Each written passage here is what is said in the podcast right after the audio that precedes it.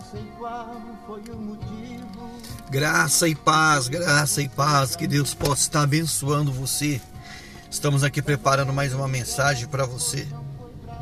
Quero deixar uma mensagem para você, meu amigo, minha amiga.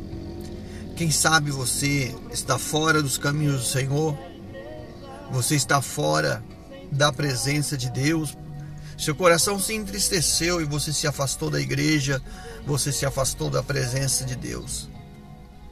Eu quero dizer que hoje é o dia de você fazer feito o filho pródigo.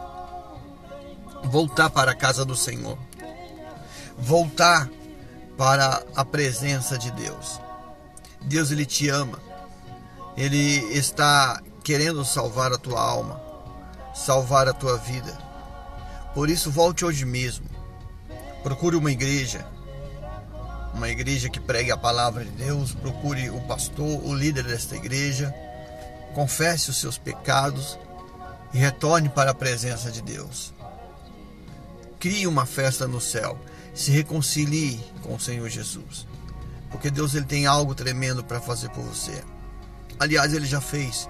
Quando ele morreu na cruz do Calvário, ele te deu o direito de vida eterna, para que você não mais pereça, mas que você tenha, tenha vida e vida com abundância. Volte para a presença de Deus. E a tua cruz, irmão, é tão pesada não podes carregar.